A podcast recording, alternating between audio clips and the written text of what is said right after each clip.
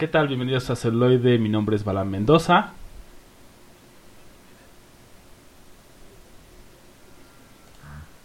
Celuloide, la, otra, perspectiva.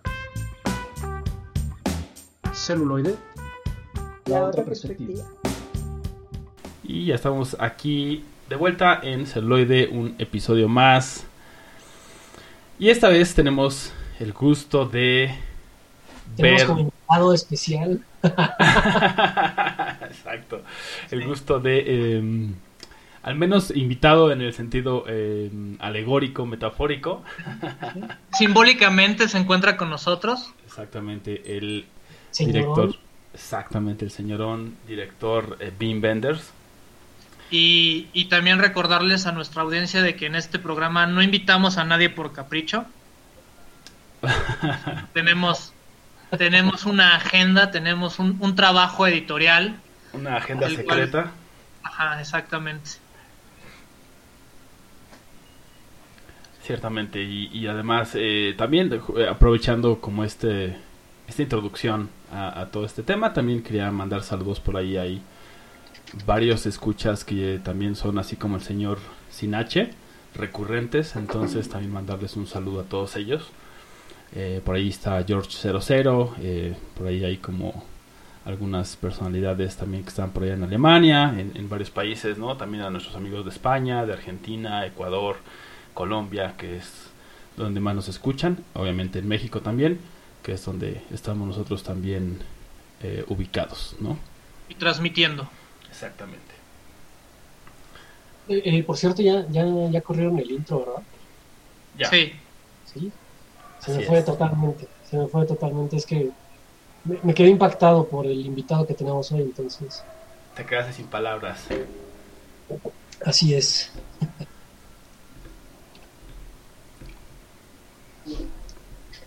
Pero. Todos nos quedamos sin palabras. Nos quedamos todos, sin palabras porque es, que es demasiado, ¿no? O sea, justamente, simplemente de ver toda su filmografía.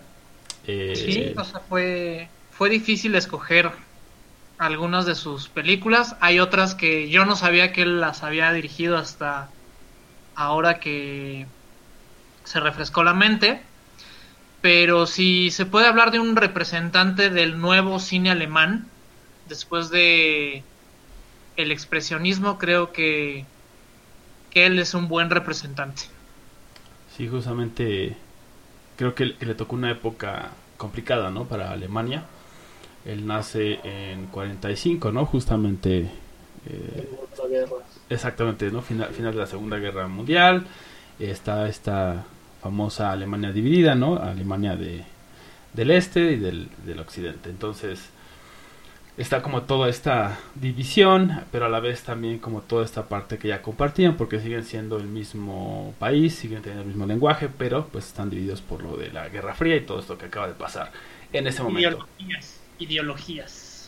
Y que justo por ahí una de las películas de la que vamos a hablar tiene muchísimo contenido eh, más que historiográfico, eh, dependiente de esta, de esta temática, ¿no? Eh, porque justo, digo, él, nace justo terminando la Segunda Guerra Mundial, pero una de sus películas, les comentaba de las que vamos a hablar, justo está un poquito antes de, de la destrucción del, muro de Berlín. Y, este, y obviamente tiene, tiene muchísimo contenido del estilo, ¿no? Sí, también se puede ver también esa, esa transición eh, del lenguaje visual, ¿no? Del lenguaje cinematográfico en sus mismas películas. Eh, cómo, va trasladando, como decías, ¿no? El, expresionismo, todavía hay como un dejo de, de todo ese, esa corriente, cómo hace ese tipo de tomas y ese tipo de cinematografía, como arma las locaciones, etcétera, a como lo va haciendo mucho después, obviamente como hemos dicho, ¿no? Van, van tomando su, su propia firma, como su propio sabor, por así decirlo, y eso es lo que van sacando como ya en sus trabajos más recientes, digámoslo así. Sí, que si bien yo creo que en, en, en diferentes países tanto europeos como de Latinoamérica, eh, incluso asiáticos, se va viendo un cambio drástico en, el estilo eh, de cine que tiene, ¿no? Cada uno de los, de los países. Sin embargo, creo que el alemán no cambia mucho. Eh, o sea, es como una reinterpretación. Del, del expresionismo. Creo, creo, creo yo verlo como de esa manera, ¿no? Es una reinterpretación del expresionismo que, que, se ha manejado como durante mucho tiempo, o se manejó durante mucho tiempo, más que un cambio drástico. Y creo que es lo que sucede con, con el señor Dean Benders. Sí, como una, como una evolución de, ¿no? Que, lo va llevando, bueno, sobre todo como en, temas, digámoslo así, un tanto más técnicos, ¿no? Creo que siguen recayendo mucho, por ejemplo, en eh, el director de fotografía, ¿no? En este, en, este caso, como esas escenas que estén como casi, casi a, mucho detalle, con como si fueran pintadas, digámoslo así. Y, y de ahí eso obviamente recae en el trabajo del, director de fotografía, que él también obviamente los, los elige como con mucho cuidado, se nota en el, en el trabajo que, ha hecho, ¿no? Así es.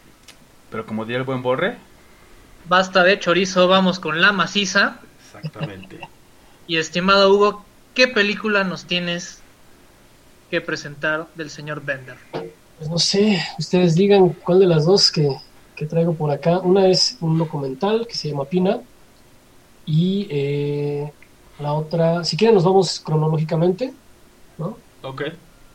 Ok. Y no me refiero en general, sino de las únicas dos. ¿De las que tú traes? Ajá. Sí, sí, sí. Eh, la primera es eh, Der Himmel über Berlin, que en inglés fue traducida como Wings of Desire. Eh, y si traducimos esos dos títulos al español, uno, eh, bueno, directamente del alemán, vendría siendo El cielo sobre Berlín, y el otro es eh, Ángeles del Deseo. Eh, alas. alas.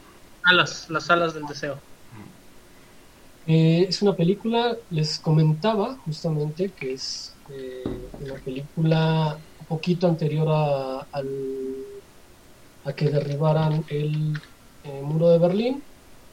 Es del 87, ¿no? o sea, justamente ya se veían como las problemáticas que había, pues al haber dividido Alemania federal de Alemania democrática. Eh, el plot de la película es muy sencillo, simplemente son dos ángeles que, eh, o bueno, se basa en dos ángeles que están como eh, mezclados con, con, la humanidad, ¿no? Y, viven sus experiencias y ven las experiencias, etcétera. Y no solamente son, son estos dos ángeles, vaya, en algún momento de la película nos habla de, todo un mundo de ángeles, ¿no? Que, está observando y que, está junto al humano, pasando por todas las circunstancias que la humanidad puede, puede pasar. Pero bueno, la, eh, Wim solamente se enfoca en, en, estos dos en estos dos personajes, ¿no? Uno es interpretado por un medianamente joven Bruno Gans, que pudimos ver en, La Caída y que hace una interpretación magnífica de, de Adolf Hitler. Eh, y vaya, yo creo que el, cine de, Wim Wenders eh, tiene muchísimo que ver eh, con, la filosofía. Justo estaba leyendo que en algún momento de, de sus estudios, estudió, vaya, filosofía, Sí, también este, casi se mete al sacerdocio. Sí. Tiene, tiene una vida bastante interesante el, caballero. y, que se ve que, o sea, y la mete en sus, en sus obras en diferentes eh, medidas, pero sí, sí se ve mucho ese tipo de trasfondo, ¿no? Así es, y justamente en esta película se me hace, eh, vaya, lo que, lo que sucede con uno de estos, bueno, con el personaje de Bruno Gans, con este ángel, es que él quiere eh, vivir y sentir como el humano. ¿no? Nos, nos, muestra una faceta de un ángel eh, como diosificado, por así decirlo. O sea, es, alguien que eh, está, digamos, omnipresente, escucha todo lo que, lo que sucede, digamos, en la, en la humanidad, ¿no? Sin embargo, no siente como cosas particulares, eh, como, no sé, como el dolor, la tristeza, eh, el amor, no, no, son capaces de sentirlo los ángeles. Eh, y este personaje justamente lo que, lo que busca o lo que desea en algún momento es sentir y ser como el humano a cambio de su inmortalidad. Que, que después también hicieron como una versión americana, ¿no? Más, más cercana. City of Angels. Este, protagonizada con, con Nicolas Cage. Ah, claro. Sí, Ciudad, Ciudad de Ángeles, sí, justamente la, la sacaron en 98. Y este. Ah. Y pues lo, que hemos estado hablando como en, en otros episodios también, ¿no? De, que se nota ese esa intención. Esa tropicalización. Sí, pero, o sea, extrema en el sentido que se siente que solamente fue como, es buena historia y la quiero monetizar, más allá de es una buena historia y la quiero reinterpretar, porque justamente, o sea, no hay nada nuevo, literal no propone nada nuevo, solo lo pusieron con actores eh, occidentales, o bueno, ellos también son occidente, pero vaya, con eh, actores eh, estadounidenses, ¿no? Entonces realmente no es como si dijeran una reinterpretación, fue como calca en americano. Sí, pues bueno. Por cierto, se ve esta, esta falta de como de idea filosófica, por así decirlo. aquí en, mis notas yo les propuse un poco como la visión eh, filosófica de, Schopenhauer. ¿no? ¿Qué te parece si nos guardas esa interpretación filosófica para después de escuchar algo de las alas del deseo y regresamos con más celuloide, la otra perspectiva?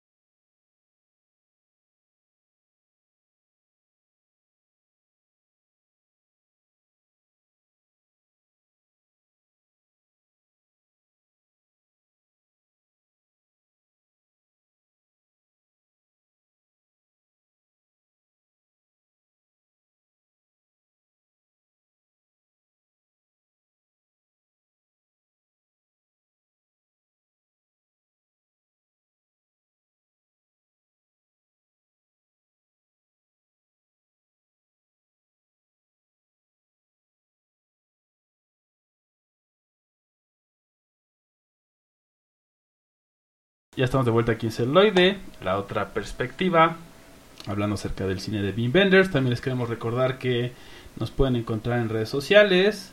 Buen Borre ya se aprendió el correo, así que ¿cuál es el correo que tenemos, Borre? Sí, es contacto arroba celuloide.live. casi, casi. Por un segundo dudaste.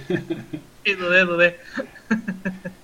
Para que vean que uno también aprende. Y me disculpo con el buen Hugo por interrumpirle su reflexión filosófica. Pero era necesario hacer el corte y por favor continúe. No, ya se, ya se nos fue bien Benders, ya no. ya no quiso regresar. Bueno, solamente era como la, comparación o la referencia a la, filosofía eh, de Schopenhauer, ¿no? que es como el inicio del, existencialismo, ¿no? y eh, pues la forma en que, eh, que, tiende a ver el mundo Schopenhauer es como muy, muy cruda. varios críticos de, su filosofía e incluso otros filósofos posteriores a él mencionan que esta, esta manera tan cruda de ver la, digamos, la vida, ¿no?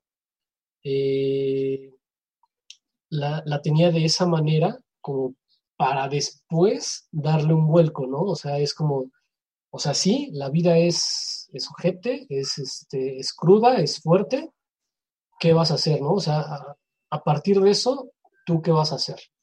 ¿No? Eh, eh, digamos que así la, así se podría resumir la crítica que le hacen a, veces a Schopenhauer, y creo que esta, esta película, Cielo, eh, El cielo sobre Berlín, eh, creo que tiene mucho que ver con ello, ¿no? Porque nos presenta varias facetas de, de la vida que puede llevar una, una persona, eh, en este caso postrada como, como humanidad, ¿no? Y, el, y vaya, a la, a la audiencia obviamente se nos, al espectador, perdón, se nos hace, pues sí, un poco cruda, un poco sin sentido, incluso, ¿no? A veces, un tanto existencialista, eh, pero justamente quien le da el vuelco a eso es eh, el personaje de, del ángel interpretado por Bruno Gans, ¿no?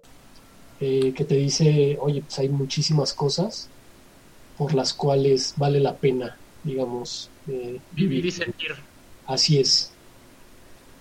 Sí, y que, y que después creo que por eso le interesó tanto, o como todos estos temas le interesaron tanto a, a que decide hacer esta otra película de la que vamos a hablar, que es una continuación como de esa, esa línea, ¿no? Em, se llama eh, Far Away So Close, tan lejos, tan cerca. En alemán no lo voy a intentar pronunciar porque mi alemán hoy está muy malo, entonces no lo quiero destrozar.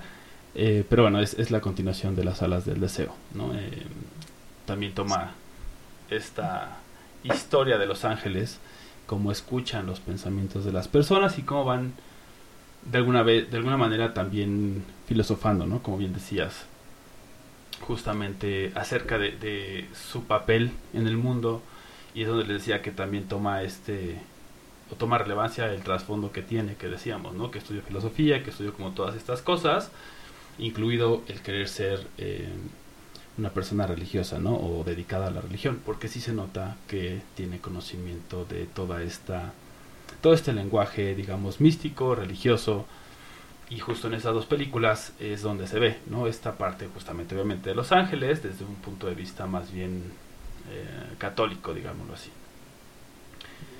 Y bueno, estos ángeles eh, de alguna manera toma la historia como del otro ángel, no de, este que estaba interpretado por Bruno Gans, que es Damiel. En este caso ahora es como humano, en realidad, y el otro es el que es ángel. Entonces como que le susurra al oído, le sopla al oído para como dejarle o hacerle saber, ¿no? Que está junto a él. Entonces Damiel lo que hace es como sonreír y decir, ah, amigo Casiel, estás, estás cerca, ¿no? A pesar de que no puedo verte, sé que estás ahí, ¿no? Juega mucho como con todos estos temas místicos, filosóficos y al final también es como ahora casi él también desea entender a los humanos, ¿no? Y se pregunta por qué el, por qué la existencia de los ángeles, por qué la existencia incluso de los humanos, quiere entenderlos porque al final pues es como su objetivo, entender a los humanos, obviamente ayudarlos, pero no pueden realmente ayudarlos como directamente. exacto, directamente como en el plano físico, sino solamente como enviando ciertas intenciones eh, hasta que, bueno, en, en esta de tan lejos, tan cerca, va a ocurrir un accidente y entonces él como que con su voluntad y con su deseo, eh, logra evitar este accidente y se convierte en humano. Y entonces a partir de ahí empiezan a suceder como todas otras cosas y empieza a ser ¿no? esclavo del tiempo porque obviamente pues te empieza como a meter en esos temas de que el tiempo es una construcción ¿no? humana y todo esto. Entonces es bastante interesante. Yo creo que sí eh, vale mucho la pena que vean las dos juntas. Obviamente no de corrido. Si a lo mejor este, si son nuevos así con, con este cine, puede que sea demasiado. si se pueden aventar un maratón de Star Wars o del Señor de los Anillos, pueden ver dos películas de Dean Wenders. Sin bronca.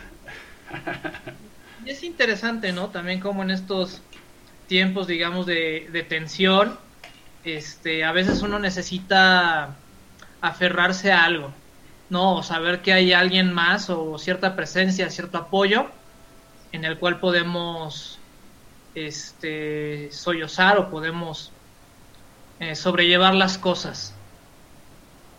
Sí, justamente. Y creo que también es, es, justo eso eh, como muy primordial para el ser humano, ¿no? Preguntarnos las cosas, el porqué de las cosas, el porqué de nuestra misma existencia es algo que ha estado siempre ahí y que es al final muy interesante y también ver es interesante verlo cómo fue trasladado al cine, ¿no? En el caso de, de Bean Benders. Otra de las cosas eh, que, que, llaman mucho mi atención de tan lejos tan cerca es el cast, ¿no? El reparto. Además, obviamente, de Otto Sander, que en este caso es Cassiel, y Bruno Gans, como has mencionado, Daniel. Eh, también sale Natasha Kinski, quien después también veremos en otra de sus películas, y que es como una de esas actrices fetiche, por así decirlo, que hemos igual hablado de otros directores que también usan al mismo actor o misma actriz para diferentes roles.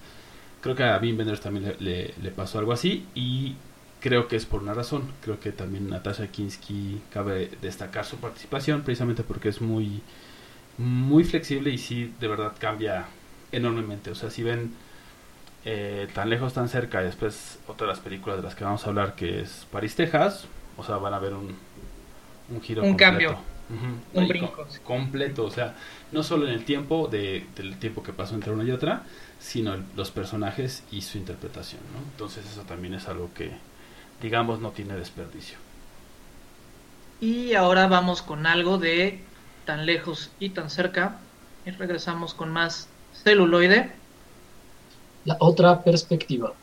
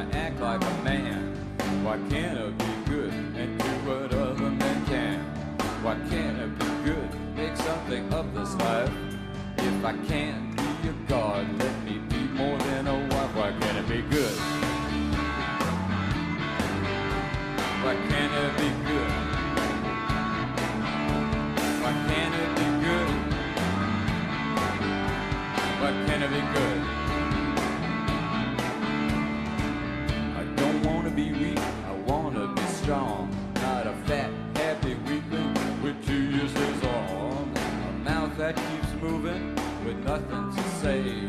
An eternal baby who never moved away. Why can't it be good? Why can't it be good? Can it be good? Why can't it be good?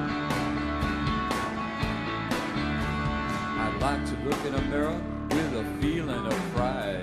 Instead of seeing a reflection of failure or crime, I don't want to turn away to make sure I cannot see. I don't want to hold my ears when I think about me. Why can't it be good? Why can't it be good? Why can't it be good? Why can't it be good? Wanna be like the wind it across an ocean to plant in a valley. I wanna be like the sun that makes it flourish and grow. I don't wanna be what I am anymore. Why can't it be good? Why can't it be good? Why can't it be good? Why can't it be good? Was thinking of some kind of whacked out syncopation that would help improve this song. Some knock 'em down rhythm, help it move along. Some rhyme of pure perfection, a beat so hard and strong. If I can't get it right this time, will the next time come along? Why can't it be good? Why can't it be good? Why can't it be good? Why can't it be good?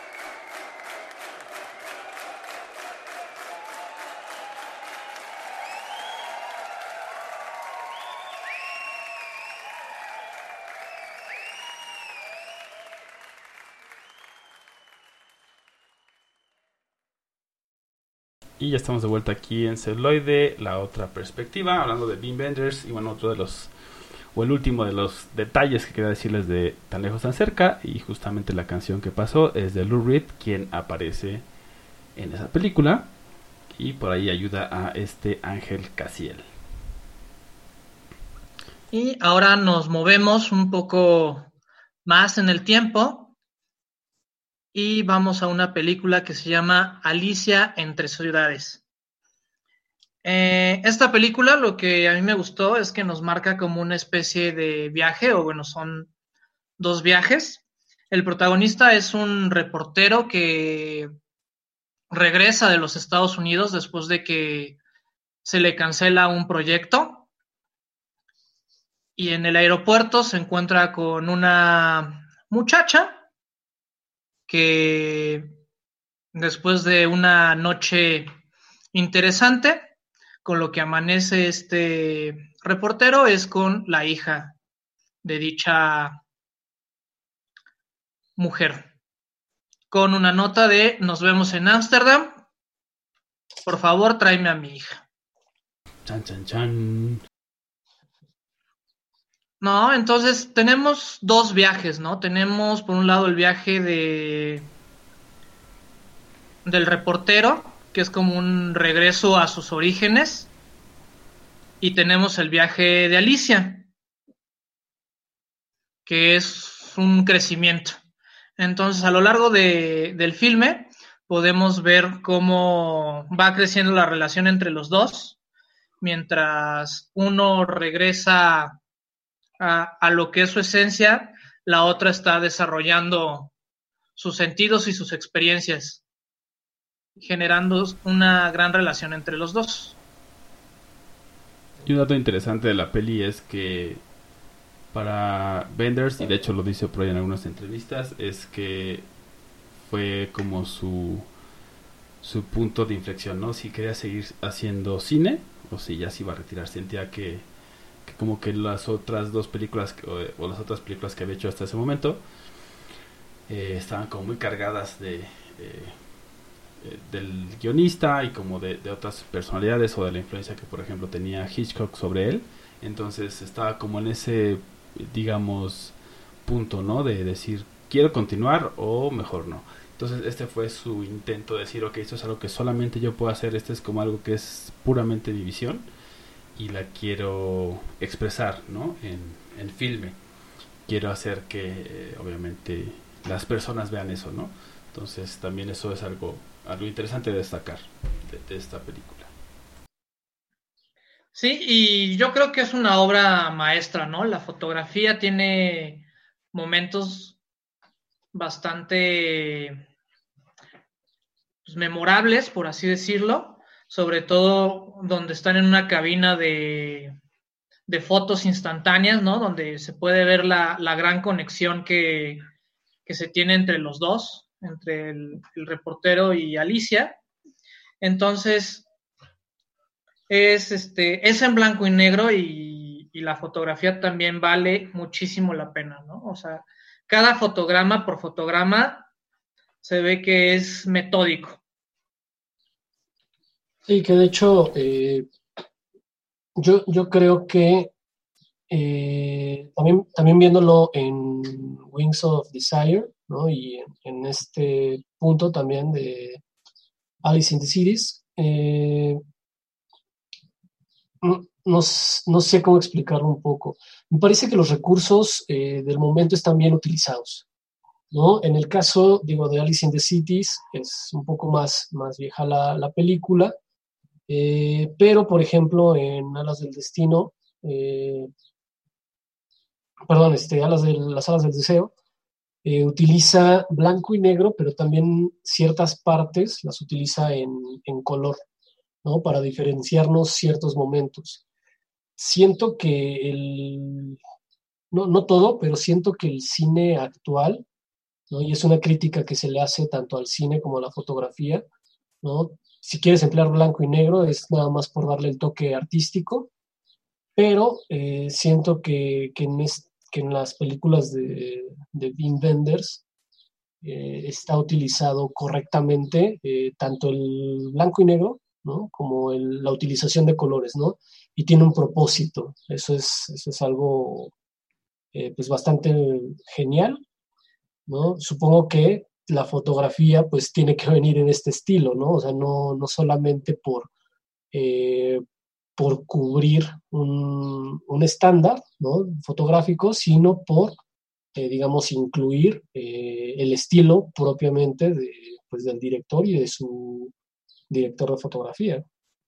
Sí, también hay en, Alas del Deseo y en Tan lejos, tan cerca, lo, lo, o sea, es como más claro el por qué utiliza el blanco y negro, porque ahí sí combina blanco y negro y color, lo cual es bastante interesante y no se siente forzado, o sea, justamente las transiciones son literalmente sublimes y de inmediato captas por qué. Sabes que blanco y negro es la visión de los ángeles, color es la visión de los humanos. Entonces, eso, como dices, es genial y también eh, como es intencionado, es este, tiene, tiene un porqué, no es nada más. Sí, como por una exigencia por ahí caprichosa, ¿no? De, del director o de alguien, ¿no? De algún productor, sino realmente tiene sentido. Y puedes verlo, ¿no? Puedes ver cómo está en la historia y puedes ver cómo esa, como dices, esos fotogramas de repente dices, wow, o sea, por sí mismos son increíbles, ¿no? Y sumados a una película y a la historia, pues totalmente se quedan en, en tu corazón, digámoslo así, ¿no? Y este, pasando a cuestiones más técnicas, recordemos que en un inicio era el, cine de blanco y negro, pues era lo único que había, ¿no? Y aparte era insonoro, ¿no? Existió una época en la cual las orquestas en vivo o un pianista en cierto momento este, sonorizaban o acompañaban la, las imágenes. En otro, pues era más barato hacer cine en blanco y negro que cine a color, pero como ha ido avanzando la, la tecnología, ahorita hacer este cine a blanco y negro nada más es cuestión de un clic. Antes tenía, era la única manera de hacer cine y después era una forma más barata de hacer cine hasta que quedó de cierta manera en desuso. Sí. Y, y, después se retoma para con este sentido nostálgico, con este sentido vintage, pero no va más allá de un clic. Sí, que también una de las otras cosas que yo he notado y que de hecho algunos directores también lo han dicho en entrevistas es que prestas un poco más, como que tiene ese sentido teatral, entonces prestas más atención a los personajes, pero también como al diálogo, o sea, como esa combinación del personaje con el diálogo, que no siempre puedes, o no siempre las personas prestamos atención cuando es a color. Y me acuerdo por eh, una película de los hermanos Cohen, ahorita se me olvidó el nombre, pero que justamente igual filmaron en blanco y negro. Y ellos dijeron eso, ayudaba o facilitaba. ¿No es la de Cigarettes, Coffee and Cigarettes? No. No, Coffee... No, no es Coffee and Cigarettes, es... Um, sale David Strathern, se, me olvidó el nombre, pero igual ahorita regresando del... Pop. Sale Iggy Pop y son varios sí, cortos y es eso, o sea, al final es como eso también, si ves Coffee and Cigarettes, si ves como varias películas en blanco y negro, ves como ese diálogo y prestas más atención al diálogo. No he visto como algún estudio que diga por qué, si tiene que ver como con algo psicológico o algo de la mente, pero sí he visto que algunos directores lo utilizan como con esa intención. Entonces eso es algo, algo interesante. Sí, pues hay que tomar en cuenta como precisamente la, la psicología del color, ¿no? Eh, cuando tienes en tu composición eh, pues varios colores, obviamente tienes muchísima información que tomar y que interpretar como espectador, ¿no? Entonces, al momento en que lo monocromatizas, pues obviamente tienes muchísima menos información y obviamente el, cine deviene de, pues del teatro, ¿no? Entonces, creo que por ello mismo prestas, al no tener tanta información, prestas eh, atención al punto por el cual fue creado el, cine, ¿no? que es la, teatralidad y ves a los personajes y nada más. Y bueno, ahora nos vamos a meter un poco más en la mente de, de Bender con esto de Alicia entre las ciudades. Regresamos aquí en celuloide, la otra perspectiva.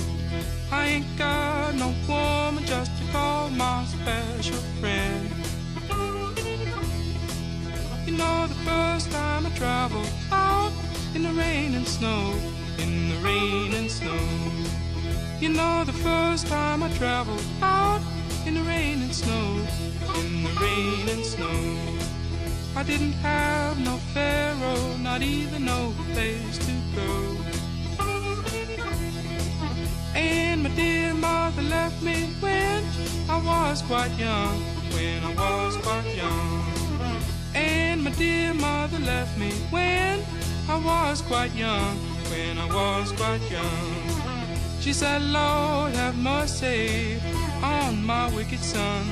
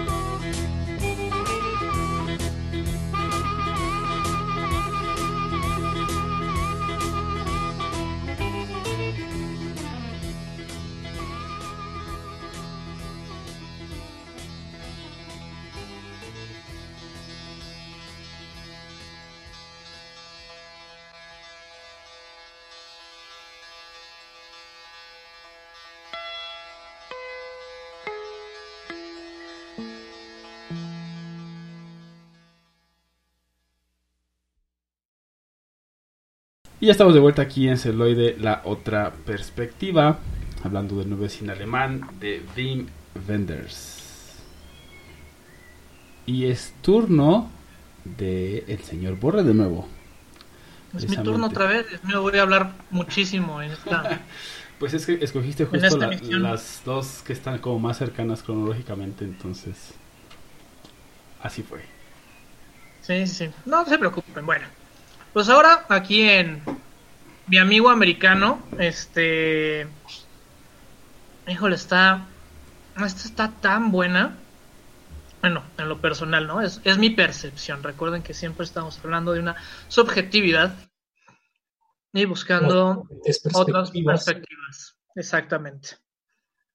Pues aquí nos pone un, un dilema, ¿no? Un dilema en el cual ya se ha tocado, o sea, igual un tema más cercano sería como este Breaking Bad, ¿no? Si ustedes quieren como hacer esa aproximación, pero imagínense que ustedes son unos productores de marcos, son marqueros, y les diagnostican una enfermedad terminal. En eso, uno de sus clientes les ofrece ser asesino a sueldo para dejarles un buen dinero a su familia. ¿Qué harían? Pues esa respuesta nos las contesta aquí este, el señor Bender en mi amigo americano. Sale Dennis, um, Dennis Hopper, ¿no? Y otra vez Bruno, Bruno Gans. Es correcto.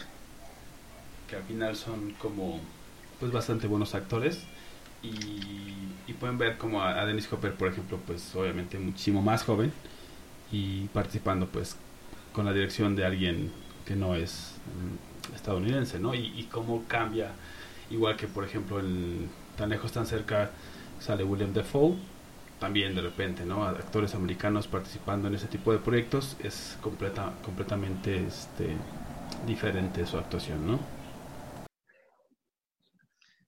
Sí, entonces eh, se las recomiendo mucho, realmente nos mete en, en, la vida de este marquero, su vida sencilla, que realmente no, no gana mucho, y lo tentador que llega a hacer esta oferta. Sí, mientras que en un momento, mientras que en un momento, este les quiere dejar algo para vivir mejor a su familia, el cómo se va adentrando y ustedes decidirán si sienten que el personaje le empieza a gustar esa vida, ¿no? De asesino suelto. Porque al fin y al cabo, ¿qué es lo que puede uno perder si ya se va a morir? Y es el reto filosófico que nos mete la, la película.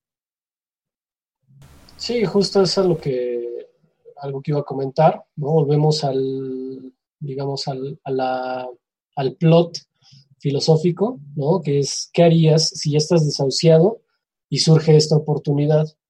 Eh, yo me iría un poquito más atrás en el cine, justamente con, con Ingmar Bergman, y creo, creo que es básicamente la, la misma, este, la misma idea que se, que se trata de estudiar en esta película de...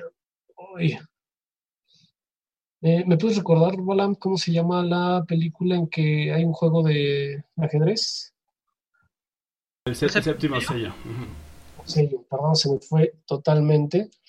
Eh, creo, que, creo que si se dan cuenta, el plot es casi casi el mismo, ¿no? O sea, es una persona que ya está totalmente desahuciada, se le da una oportunidad de hacer algo, digamos, con, con ese tema y, bueno, surge la trama, ¿no?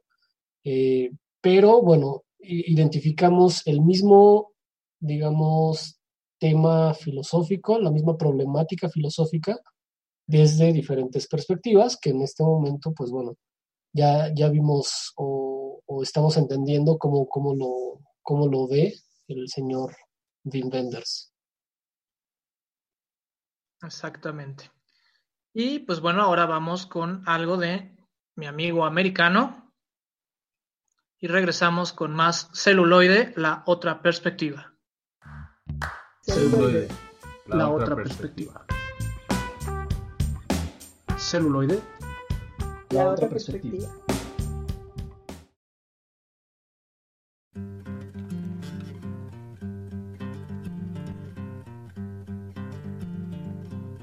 Met a girl, fell in love, glad as I can be. Met a girl, fell in love, glad as I can be. But I think all the time, is she true to me? Cause there's nothing in this world to stop me worrying about that girl.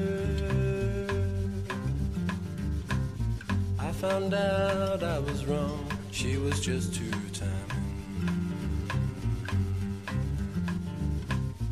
I found out I was wrong. She just kept on lying. Now she tries to tell the truth, and I just can't believe. Cause there's nothing in this world to stop me worrying about that girl. Tell me who can I turn to, just who can I believe? I try to put her out of my mind, she'll only cause me grief. I love that girl, whatever she's done, you know it hurts me deeply. Cause there's nothing in this world that stop me worrying about that girl. She's been with other fellas, why she keep on lying?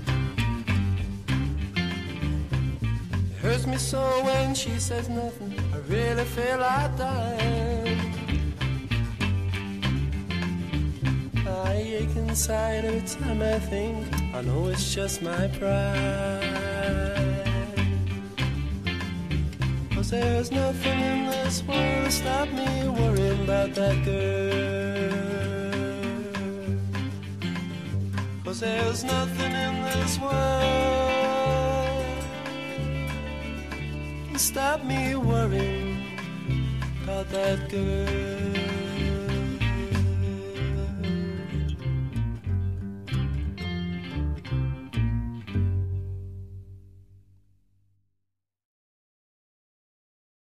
Y ya estamos de vuelta aquí en Celoy de la otra perspectiva, hablando sobre el cine de Beam Benders. Y bueno, ahora es mi turno con otra película, esta vez de 1984, y se llama París, Texas. De hecho, hay Mm. una broma en Los Simpsons que se refiere a esa, Esa- película. Esa broma justamente viene ahí, aunque no la hacen, la describen. Es la historia justamente de uno de los personajes. eh, que, que su papá lo que hacía eh, cuando presentaba a su esposa decía ella es de París, Texas, ¿no? Siempre daba ese espacio, ¿no? Y justamente explica Ajá. esa parte del chiste y después hace como justamente la reflexión, como pueden ver, eh, todo el cine de Wim Wenders tiene alguna parte filosófica, reflexiva, etcétera. Entonces el personaje al principio lo, lo dice como con mucha emoción de que su padre hiciera este, esta broma, porque hacía creer a todos que justamente su esposa era de París, Francia, en lugar de París, Texas, ¿no? Entonces después ya se da cuenta que en realidad a su madre pues no le gustaba tanto ese ese chiste, ¿no? Eh, y es, es- bastante emotiva. De hecho, justo estaba pensando en la tarde eh, que la, la vi, eh, que hacía mucho que una película no me hacía llorar. Entonces es bastante, bastante emotiva, bastante, bastante buena. Tiene como momentos muy, muy fuertes, no en el sentido como usualmente los tomamos, ¿no? Como es algo fuerte que es feo, ¿no? Digámoslo así. O sea, son fuertes porque de verdad están muy bien creados y podemos empatizar, o al menos yo logré empatizar como a ese nivel. Y sí, sí se me salieron mis lagrimitas de cocodrilo, ¿no? Al estar ahí viendo algunas escenas. ¿sí? O sea, si, quiere, si quieres demostrar que tu pareja no es una máquina o un replicante, tiene que ver París, Texas. Y llorar aunque sea un poquito. sí, justamente, y es, es muy buena eh, película en general. Y se basa en... Lo primero que vemos es este personaje llamado Travis. Que está caminando en el desierto, ¿no? Sin sentido, sin nada. Y es eh, igual de confuso que, que la confusión que siente el personaje. Vamos descubriendo que como no tiene toda su memoria, como que no está tan bien hasta que llaman a su hermano, que justamente está interpretado por este Dean Stockwell, si se acuerdan de Viajeros en el Tiempo. Él era este almirante amigo de, de, de este personaje que se me olvidó el nombre, que interpretaba Scott Bakula, ¿no? Entonces, es este, este actor. Y obviamente también, como les dije hace rato, sale también Natasha Kinski. Entonces su hermano va por, eh, por él, va por Travis y pues se da cuenta que no está, no está bien, ¿no? Que algo le pasó. Y empezamos como a descubrir justamente más acerca de Travis, ¿no? Que lleva cuatro años perdido, que tiene un hijo, tenía una esposa. Entonces empezamos a ver como todo esto, como por partes, y vamos como armando ese, ese rompecabezas, pero de una manera muy, muy, pues para mí magistral, porque la verdad es que sí te mete muchas cosas complejas, complicadas de una situación así, ¿no? O sea, como que sí tuvo bastante eh, tiempo o bastante cercano a alguien así, porque es bastante real. Sí es como, ni te das cuenta que es una película, pareciera que estás viendo la vida de alguien más, digámoslo así como en un Big Brother o algo similar, más allá que estar viendo una película. Y creo que eso para lograr de repente puede ser complicado, y él lo logró, ¿no? Otro de los temas eh, que también incluso es interesante de lo mismo de la película es que por ahí ganó eh, premios en Cannes esta, esta película. Entonces, sabemos que es, por ejemplo, un festival de cine, pues digámoslo así, más eh, educado, por ponerlo de alguna manera, más erudito incluso. Entonces, también no es como tan fácil de repente ganar. Eh, creo que las películas que ganan sí tienen como muy buen eh, no, no, no quisiera decir como nivel porque no, no creo que sea la mejor analogía pero creo que sí tiene como un muy buen lenguaje no como un lenguaje muy desarrollado un lenguaje cinematográfico muy bien desarrollado no que logran como cumplir y como que transmitir algo que el director quería hacer y que puedes trasladar como ese guion a algo que muchas personas pueden como como no entender, pero a lo mejor sí sentir, ¿no? Como sentir allegado, que justamente lo que les decía, que, hay escenas que son de verdad geniales. Eh, una de ellas, por ejemplo, ya es como prácticamente hacia rumbo al final.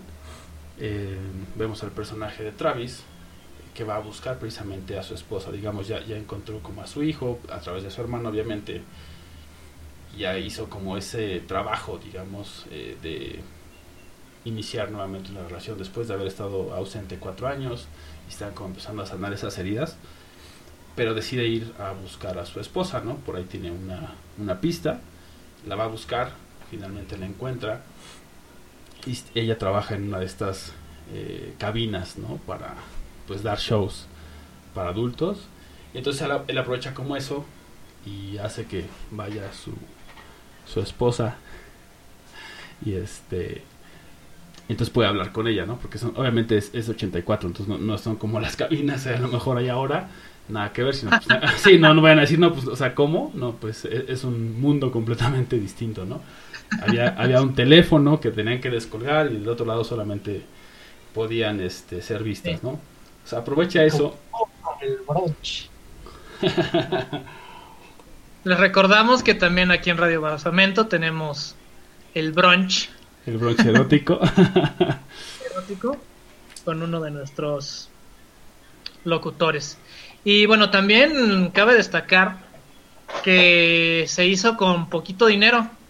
Entonces nos vuelve a recordar que no necesitas una gran inversión para hacer una excelente historia.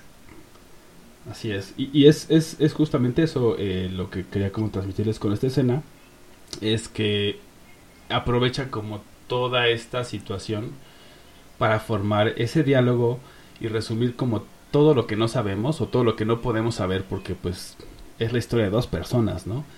Y digamos que ahí resume toda su relación, todo su conflicto y su separación en una escena que dura como cinco minutos y que es completamente intensa. Y con el juego de cámaras nos mete mucho en qué es lo que está sintiendo cada uno de ellos. Entonces justamente eso creo que es eh, algo que no es fácil de lograr y que justamente la visión que tiene Wim Wenders pudo lograr hacerlo, ¿no? A mí, a mí esta película me, me gusta compararla con, con Adiós a Las Vegas, ¿no? Que también nos pone esta situación de una pareja en conflicto, pero lo interesante del cine y que deja también mucho a la interpretación del espectador es qué pasó antes y qué pasó después, o sea, cómo es que llegamos a este punto. Entonces no, no, no, nos, nos da un cachito de la vida de estos personajes y todo lo demás, con, ya sea con diálogo, ya sea con juego de cámaras, ayuda a inferir al espectador dándonos ciertos ganchos, ¿no? O sea, por un diálogo de, oye, es que tú el mes pasado, ¿no? Pasó, hiciste esta cosa. O sea, no lo vemos, pero sí lo vemos. ¿No? Sabemos sí. que existió un conflicto este, fuera de, de, cámara, fuera de la película, fuera de la temporalidad del filme, pero que está repercutiendo en ese momento y que es importante porque nos los están mencionando, que va a cambiar o que es parte de la resolución de la historia. Sí, o de la misma interacción de los personajes, que justo es parte de llegarlos a conocer. Como dices, esos pequeños diálogos que parecen muy breves nos dejan ver como parte de esa historia, ¿no? Eh, igual en este diálogo de, de, París, Texas, es eso, ¿no? O sea, él, él, empieza a hacer, porque obviamente ella todavía no sabe, porque en estas cabinas pues los espejos son de una sola vista, entonces ella ve su reflejo y él sí la está viendo, entonces empieza a, a contar una historia, o sea, él dice, yo conocí unas personas y se amaban mucho, y es obviamente su historia, tú ya lo sabes y lo, lo infieres, como dices, y empieza a ver cómo, cómo reacciona ella, empieza a ver cómo él también empieza a sentir, ¿no? Como recordar, y es difícil decir todo esto a una persona que, que, amó tanto durante tanto tiempo y de repente se separaron cuatro años y toda esta situación tan dramática y cómo eh, con estos pequeños diálogos nos puede hacer ver toda esa historia, todo eso, todo ese amor y todo ese odio y todos esos conflictos eh, con pequeños diálogos, ¿no? Y bueno, ahora vamos con algo de la banda sonora de París, Texas. Y regresamos a Celuloide, la, la otra perspectiva. perspectiva.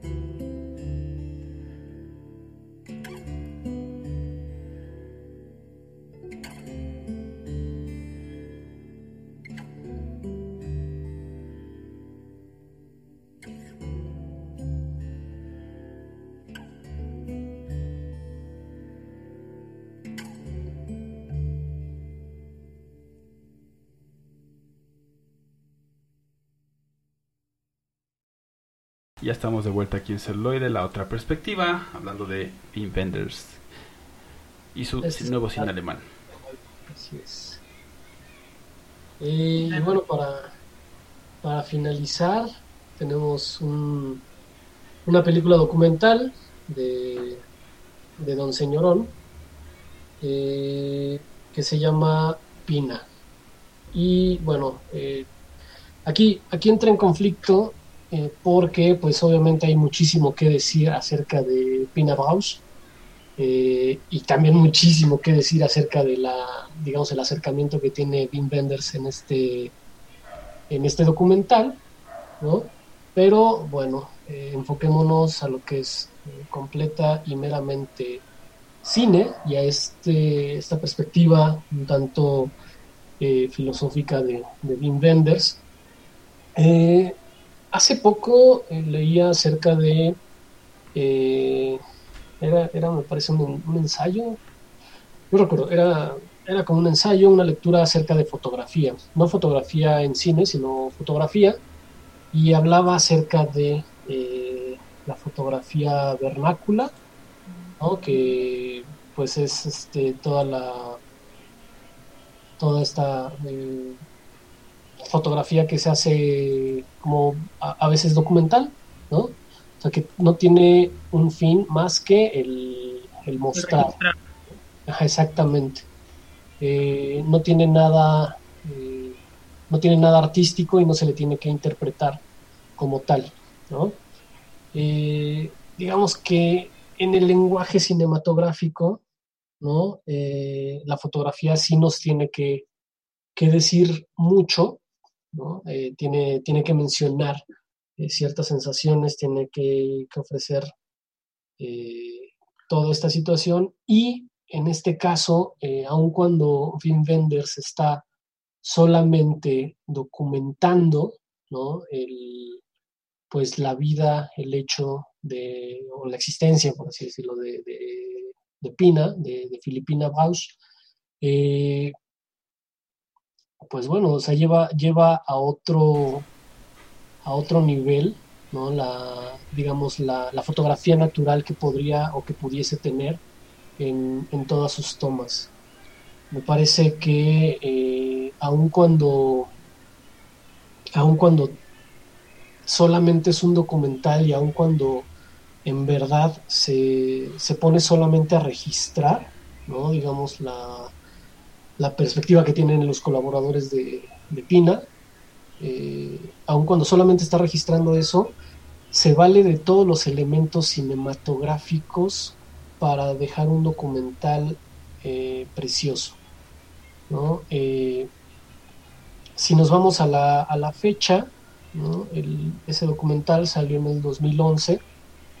Eh, yo creo que hay un hay una brecha enorme entre el tipo de documental que, que realiza Wim Wenders a todos los documentales que se estaban realizando por la época. ¿no? Cuando nos hablan de documental, justamente viene a, nuestro cerebro eh, pues un documental al estilo National Geographic este, o Discovery Channel o History Channel, ¿no? donde hay entrevistas con, con los personajes y, te dicen cómo sucedieron las cosas historiográficamente. ¿no? La manera en que aborda Wim Wenders uh, pues este documental acerca de, de Pina es muy particular y muy, muy bello, te lleva, te lleva a pensar incluso que es ficción, ¿no? Y eh, creo que retoma uno de los puntos medulares, ¿no? Para poder, eh, vaya, para, para mencionar que es un documental. Y si bien es el registro de, digamos, de lo que la persona hizo como tal, si iniciamos con la, con la premisa de que, pues, para Pina o en la vida de, Pina todo era eh, la danza, ¿no? Y el, digamos, la expresión por medio de, del cuerpo, el documental lo representa bastante, bastante bien. Eh, hay, un, hay un aspecto que a mí me llamó bastante la atención. Cuando se está entrevistando al, al, a los colaboradores de, de Pina, no, ellos no hablan frente a cámara. hay una voz en off de ellos, pero lo que existe frente a cámara es solamente la expresión de su rostro. No hay, o sea, no le están hablando a la cámara, sino eh, la expresión del rostro es lo único que existe y hay una, una voz en off. Eh, entonces, ese aspecto, o sea, el, el, que todo el documental se base en la expresión corporal, vaya, sí está, obviamente está acompañado de, diálogos y de, de, audios, de entrevistas, pero no, no tiene este formato al que generalmente estamos acostumbrados, ¿no? Eh, tiene este toque artístico. Eh, y muy narrativo, ¿no? También, o sea, creo que, que, yo lo podría poner como, en general sus documentales de, de Wim Wenders como documentales narrativos, porque te uh -huh. cuentan una historia a la vez que te están, como dices, ¿no? Documentando también con hechos y con entrevistas eh, la vida de alguien o de alguien es, porque ahorita justamente estaba haciendo como la eh, la comparativa con el de Buenavista Social Club que hice en Oh, 98, ¿no? Mi recomendación. bueno, digo, no, no estoy mencionado, solamente está bien que la vean, pero lo que voy es como, como esa similitud. Y también tiene como otros, ¿no? O sea, Notebooks on the Syrian Clouds, eh, así, tiene como varios. Y, y digo, no he visto todos, pero de los que he visto sí me parece que es justamente esa narrativa, esa historia, y como dices, como ese, ese arte, o digamos, a ver si puedo expresarlo de manera correcta, porque es, es complejo, ¿no? Pero, o sea, como el arte visto desde el arte, ¿no? Es decir, la danza uh -huh. es un arte y el cine también, ¿no? Lo considera los, los siete... Eh, eh, Las artes siete artes ajá. clásicas, ajá. Entonces justamente es como, como esa apreciación, ¿no? Porque se nota que tiene ese amor y esa apreciación por esos y, documentales. Y mira, yo creo que también uno debe de, de conocer las reglas para poderlas romper y cambiar los estándares, cambiar este la manera de contar, ¿no? O sea, creo que generalmente todos tenemos la idea de que, güey, es cine documental y ya pones hasta jeta de, ay, qué flojera. Cierto. Pero no, o sea, yo creo que Vender justamente lo que hace es darle la vuelta a los documentales que, que él genera y tiene una narrativa bastante agradable que te envuelve y hace que te enamores de la historia de que te está contando, porque no deja de contarte una historia.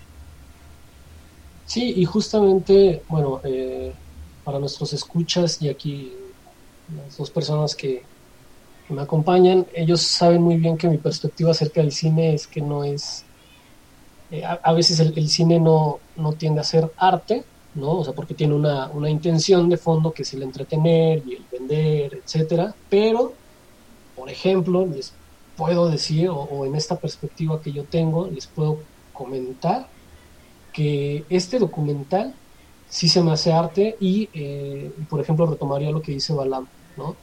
Eh, es el arte visto desde el arte.